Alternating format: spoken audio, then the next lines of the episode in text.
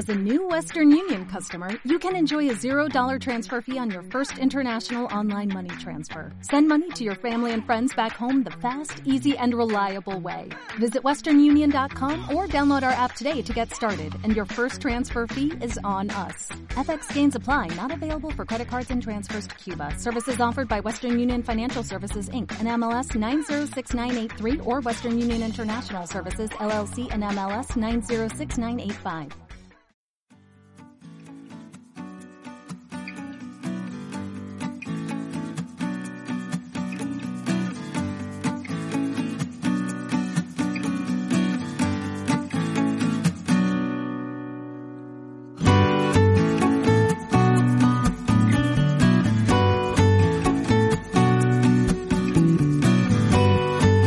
Hola, ¿qué tal? Bienvenidos a otro episodio de su podcast semanal eh, de lo cotidiano, un podcast en donde hablamos del día a día y lo, relacionados, lo relacionamos con temas de la salud mental.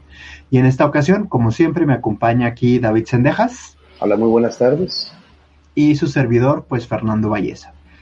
En esta ocasión eh, traemos un tema que, pues, para nosotros es interesante y es importante que es los buenos tratos, sobre todo en la infancia, pero yo creo que no, no nos vamos a, cerrar tanto a la, a la, infancia, ¿no? Los buenos tratos siempre son necesarios en la vida. Eh, David, ¿qué ¿por qué nos dio a hablar de este tema el día de hoy, de los buenos tratos y la no violencia? Con el, bueno, este, muchas gracias y a toda la gente que nos está acompañando. Eh, quiero resaltar que sí se ha visto mucho el cambio desde que empezamos a manejar este formato en video también pareciera que es mucho más atractivo o mucho más accesible, no sé. Este, yo creo que porque a final de cuentas, siempre que uno hace clínica, siempre que uno tiene a alguien enfrente, siempre es un tema que termina tocando. siempre se termina hablando de lo que pasó en su infancia o de cómo pasa la infancia con sus hijos o de o de cómo, cómo fueron cosas que uno piensa que fueron buenas y a la larga pues resulta que no fueron tan buenas. Entonces, como es algo tan presente dentro de la clínica, la consulta o lo que sea, pues yo creo que por eso quisimos ponerlo aquí como una de las cosas. La pregunta, o, yo creo que el, con lo, que podemos abrir esto, Fernando, es, hay gente que viene, viene al mundo, o viene a la terapia, o viene a conocerte en la vida y te dice, yo soy así por los golpes que mis padres me dieron. Yo agradezco mucho que mi papá me haya levantado la mano, que me haya dado los interazos, porque entonces yo soy este hombre. Y esa es una justificación con la que un hombre de repente utiliza malos tratos con sus propios hijos. Claro, claro. Sí, e, es un tema muy recurrente en otro de nuestros proyectos, el de salud mental desde el embarazo. Eh, cada vez que subimos una imagen de, de no golpear o de los efectos de los golpes en la infancia o alguna recomendación de crianza general, siempre hay como un aluvión de comentarios de este tipo, como tú los mencionas, David que eh, por eso están chiflados, por eso estamos bien fregados, que por eso los jóvenes ya no respetan y que incluso nos han retado, una, no, no, no recuerdas una vez que hicimos un concurso. De que buscara papers o buscara, buscar un artículo científico o alguna información que nos dijera que los golpes o la agresión era buena. Obviamente, pues nadie, nadie, pues no. Nadie saltó, ¿no? Porque no existe investigación de este tipo. Eh, pero sí este como reto continuo de, es que no es tan malo, es que por eso están chiflados, a mí me golpearon precisamente y salí bien, y es, eso es un común. Por eso dicen entonces. Pero no, no, no es cierto. Este, yo creo que, que para dar a, entrada a este tema, sí es importante entender una frase muy, muy válida es, es, está mal planteada esa idea. La, la, idea de que los golpes que me hicieron mis padres o que me dieron mis padres me hicieron el hombre que soy. No es así, es el amor que me dieron mis padres, el cariño y cuidado que me dieron mis padres, hicieron este hombre que soy yo. Los golpes que me dieron mis padres hicieron que fumara, que fuera peleonero, que tuviera problemas con las relaciones de pareja, que que no funcionaran mis trabajos o mis proyectos. Entonces, es que sí hay que dividir las cosas. Solo que a veces pensamos que todo lo que venga del Padre hizo este hombre. Y sí, pero no todo lo que vino del Padre fue positivo. Por eso existen los buenos tratos y los malos tratos. Exacto, exacto. Y, y a, veces, a, veces, basta mirar un poco alrededor y, la y ver las situaciones en las que estamos. Eh, por ejemplo, estamos en un país hiperviolento, hiperagresivo y pasan muchas cosas en, el país que, tienen que ver con la agresión y la violencia.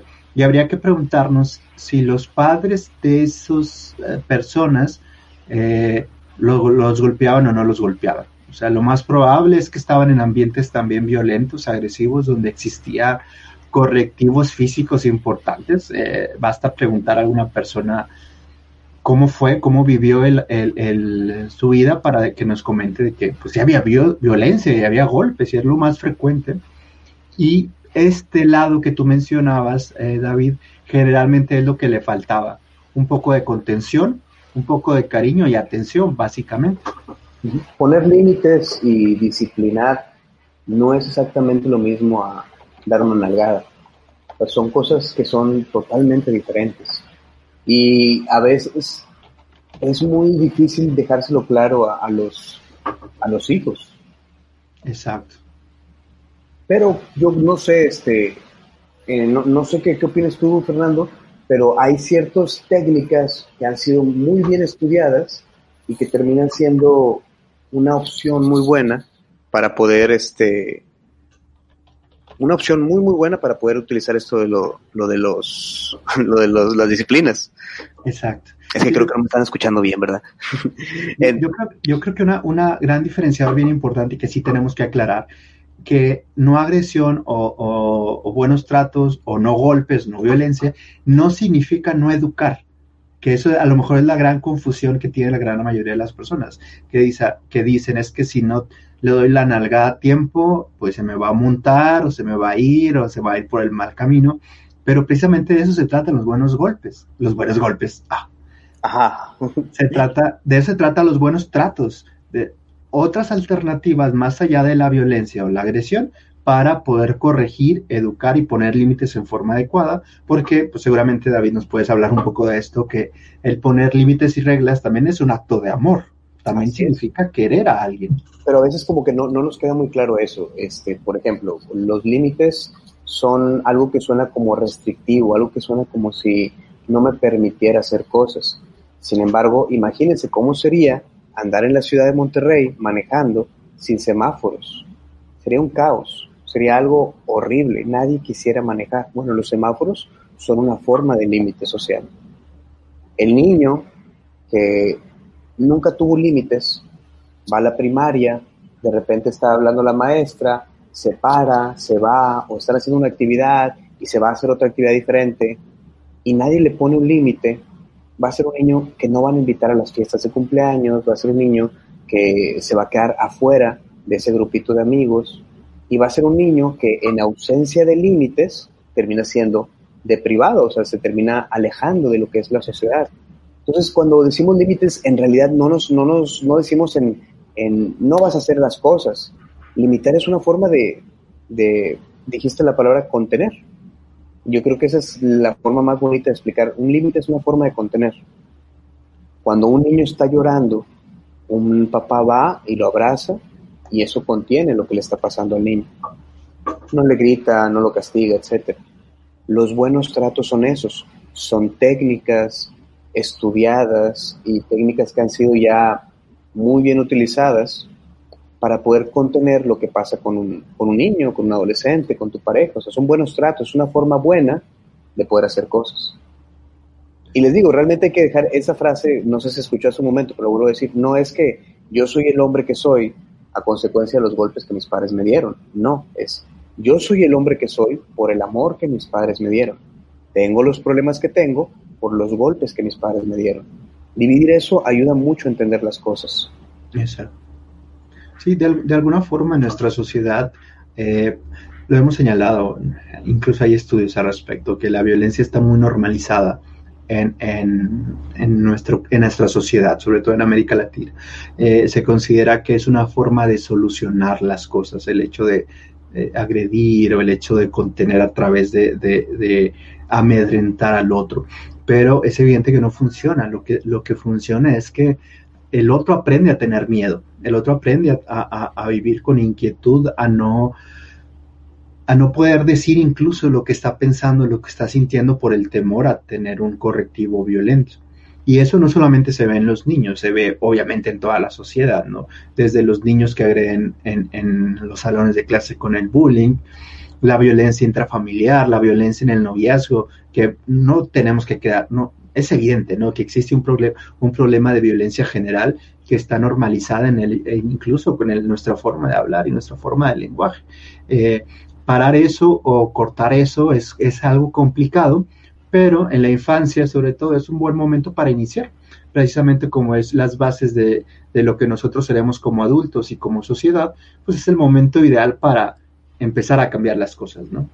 Yo creo que sí, eh, por ejemplo, este, decir todo esto hace que del otro lado de la pantalla alguien va a decir cómo, pero entonces la gente tiene que ser blandita, o sea, tiene que aguantar que le digan cosas y tiene que agacharse, sonreír, no, no es cierto. Eso es ser pasivo, no significa lo mismo hacer a, pues lo que tienes que ser. Eh, el problema es que la gente lo ve así, lo ve o eres agresivo o eres pasivo y los ve como polos opuestos. Hay un punto medio que se llama la asertividad, que es una manera no agresiva de decir lo que uno quiere, una manera no lastimando de explicar lo que te está pasando. Entonces, es, una buena forma de entender de que no se trata de que la gente se haga blandita, se haga pasiva, que se haga gachona, al contrario, se trata de buscar otras formas que no lastimen y que se limiten. Un ejemplo muy bueno es la técnica de lo que es el, el time out, o sea, el tiempo fuera. Yo creo que Fernando puede explicarlo a lo mejor de una mejor manera que yo, pero es prácticamente cómo limitar a tu hijo sin castigarlo y que le quede muy claro qué es lo que está pasando. Claro. Es, es, es curioso esta técnica que mencionas, el tiempo fuera o el time out. Es curioso porque llevado al extremo también hay, hay algunas personas que critican este, esta, esta disciplina porque es, señalan es que dicen es que estás aislando al niño, es que lo estás dejando, lo estás dejando aparte, lo estás sacando de la juzgada. Pero mucho de este tipo de técnicas, otras similares, se entienden completamente si nos vamos al, sustento, a la base, de que lo que nosotros queremos con los pequeños o los menores es enseñarles algo, no es castigarlos, no es vengarnos de su mal comportamiento, no es eh, agredirlos por agredir. Si, tenemos este mensaje en cuenta de que lo que nosotros deberíamos buscar es enseñarles algo, ¿sí? Y el tiempo fuera es precisamente ese pequeño instante de separar el, lo que antiguamente se conocía como irte a rincón. a rincón. Eh, algo importante que hemos visto o, también que hemos checado es que el tiempo fuera no solamente sirve para, para los niños, sirve también para los papás. El niño, antes de que hagas algo más, antes de que le gritones o le des unas cachetadas o nalgadas, haz un tiempo fuera también para ti. Porque lo que vamos a hacer es el niño aprende a través de la observación, el aprendizaje. Si el niño aprende que todo se soluciona con un fregazo o un grito, pues es lo que va a responder. Pero si el niño ve que yo, a pesar de que esté bien enojado, encabronado, me puedo aguantar, el niño va a aprender eso, va a aprender que por más enojado que esté o por más eh, desesperado que esté, eh, puede soportar puede contenerse a sí mismo. Por ejemplo, eh, ¿cómo no hacer el tiempo fuera? vete al rincón, te portaste mal, eso está muy mal hecho, vete para allá. Y el niño va, ya le gritaron, ya lo hicieron menos, ya el tiempo fuera fue frente a sus primos, ya lo, lo señalaste frente a ellos, lo hiciste sentir vergüenza. Eso no sirve. Eso, y dar una nalgada es pues muy parecido dentro de uno. ¿Qué es el tiempo fuera? Es, primero que nada, Panchito, eso que estás haciendo no es portarse bien. Si tú lo sigues haciendo, te voy a llevar a tiempo fuera. Panchito, sigue haciendo las cosas. Eh, Panchito, eso que estás haciendo no es portarse bien. Vámonos a tiempo fuera. Lo agarras y le dices, vámonos para acá y lo sientas en un lugar diferente. ¿Qué tiene que tener ese lugar? Bueno, no tiene que tener estímulos, tiene que estar pues tranquilo y tienes que explicarle a Panchito, mira Panchito, yo no quiero estar enojado y tú no y yo no quiero que tú estés enojado, así que tú vas a estar ahí, yo voy a estar aquí y los dos nos vamos a tranquilizar solamente por un minuto. Y entonces que el niño vea que el papá también se detuvo. Y entonces uno se tranquiliza, él se tranquiliza y listo. El aprendizaje vicario es eso que hacen los niños, de que cuando ven un adulto hacer algo, ellos aprenden a hacerlo más fácil a que cuando escuchan a un adulto hacer algo. Entonces tú le estás enseñando hay muchas cosas. Una, le diste la posibilidad de cambiar lo que la conducta que hacía. Dos, tú le dijiste eso no está bien, le estás diferenciando lo que está bien y lo que está mal. Y número tres, tú le estás enseñando que tú te estás calmando para que él se calme. Eso es como una pequeña eh, introducción muy básica de lo que es el tiempo fuera, pero aplicándolo de esa manera es muy útil. Claro, claro. Incluso, incluso es algo que si bien se le, se, nosotros aprendemos de niños eh, y, lo vamos interiorizando, lo vamos haciendo parte de nosotros, lo podemos utilizar durante toda nuestra vida, ¿no? Y es algo que seguramente muchas personas que al menor momento explotan o al, a menor, menor, circunstancia lanzan el ataque contra otro. Tiene que ver con esa falta de interiorización de, del propio autocontrol y, a, y autolímite. Y como tú mencionas, David, no es lo mismo de ser pasivo. O sea, alguien pasivo no hace nada, se queda quieto para que, recibir el golpe alguien eh, que, que, tenga una respuesta más activa, pues no va a permitir eso, va a tener mejores soluciones para resolver diferentes aspectos o se va a quitar del camino y no va a dejar que, que, por ejemplo, va a dejar los amigos abusivos o el jefe abusivo, que es una parte importante, o sea, vale pensar qué es lo que quieres criar, o sea, qué es lo que quieres que tu niño aprenda, o sea, que aprenda... Eh, que regularse, que diga, como que me voy a tranquilizar, y dos, que aprenda a decir, espérate, es que eso no está bien, eso no me gusta. Exacto. Porque si no, si no, un niño puede aprender de que pues es que las cosas es como me dicen y no puedo hacer nada, pues me tengo que aguantar, ¿sí? O me aguanto o, o, o peleo por lo mismo y agredo y por eso hay que ver qué tipo de educación estamos dejando o nos han dejado en, est en estas pues etapas evolutivas que hemos tenido como sociedad, ¿no?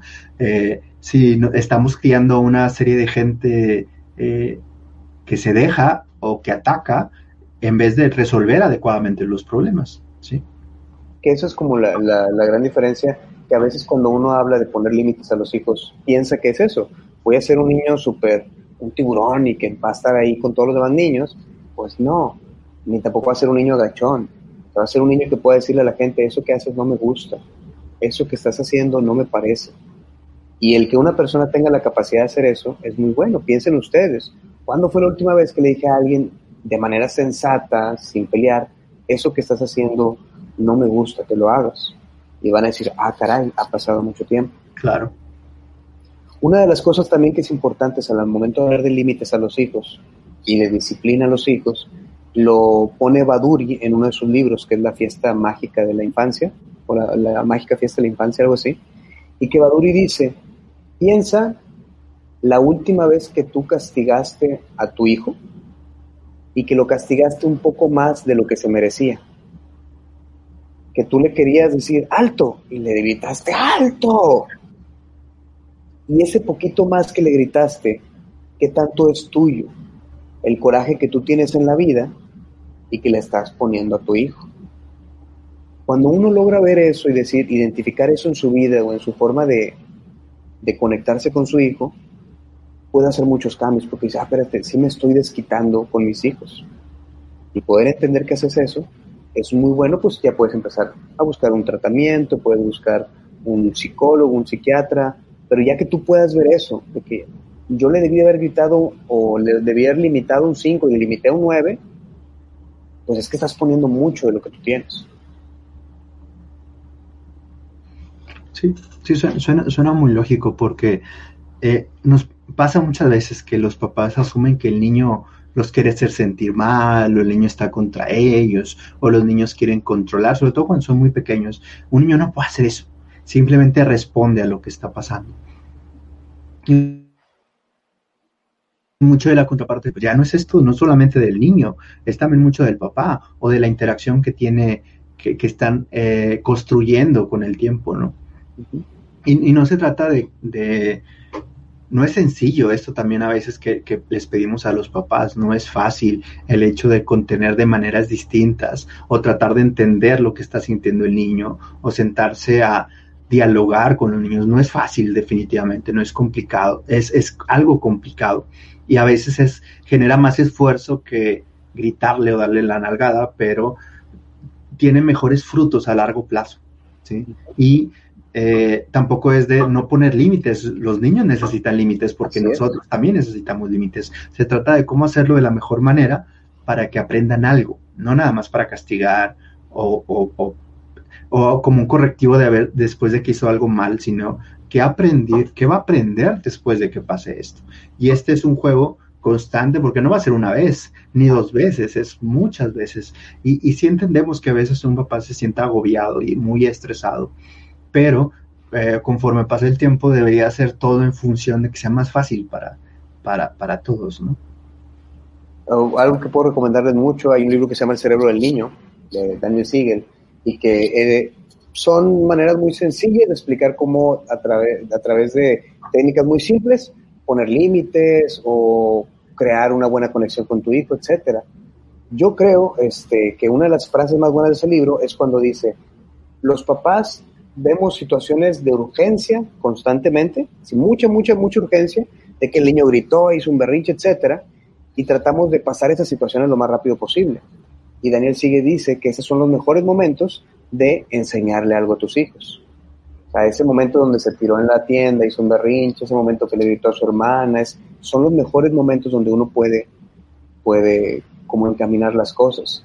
Dicen que lo que más vale dentro de la parentalidad es la paciencia. Luego llega ya la adolescencia y hay que ser mucho más pacientes y creo que eso es un tema para, para otro, otro podcast definitivamente. Y pues bueno, si les interesa mucho lo que estamos hablando, ya saben, pueden seguirnos en las redes sociales. La verdad es que estamos muy, muy alegres de todo esto que está sucediendo. De hecho, este, Fernando y yo estamos buscando como una clase de, de buscar un, un pues alguna clase de, de cerrar. este, les agradecemos mucho que estén aquí todos presentes, ¿sí? Pueden seguir a través de las redes, dígame. No, no, nada, nada. Pero bueno, sí, les digo, pueden seguirnos a través de las redes sociales, eh, a través de Consique, la, la, página que tenemos juntos. También pueden seguirnos a través de arroba servidac, ser vida AC. Este, estamos para servirles en los, en los siguientes podcasts. Y pues ya saben, todos los lunes estamos aquí para ustedes, ¿sí?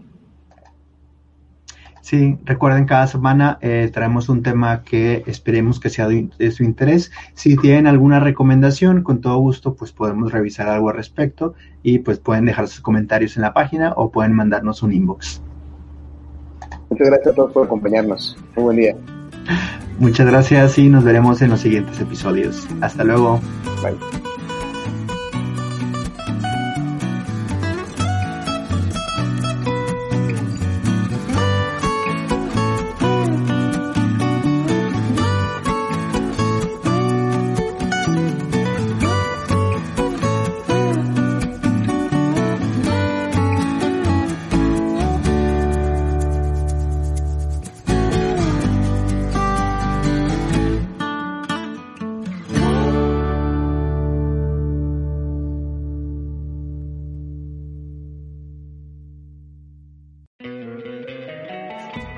Love an extra $100 in your pocket?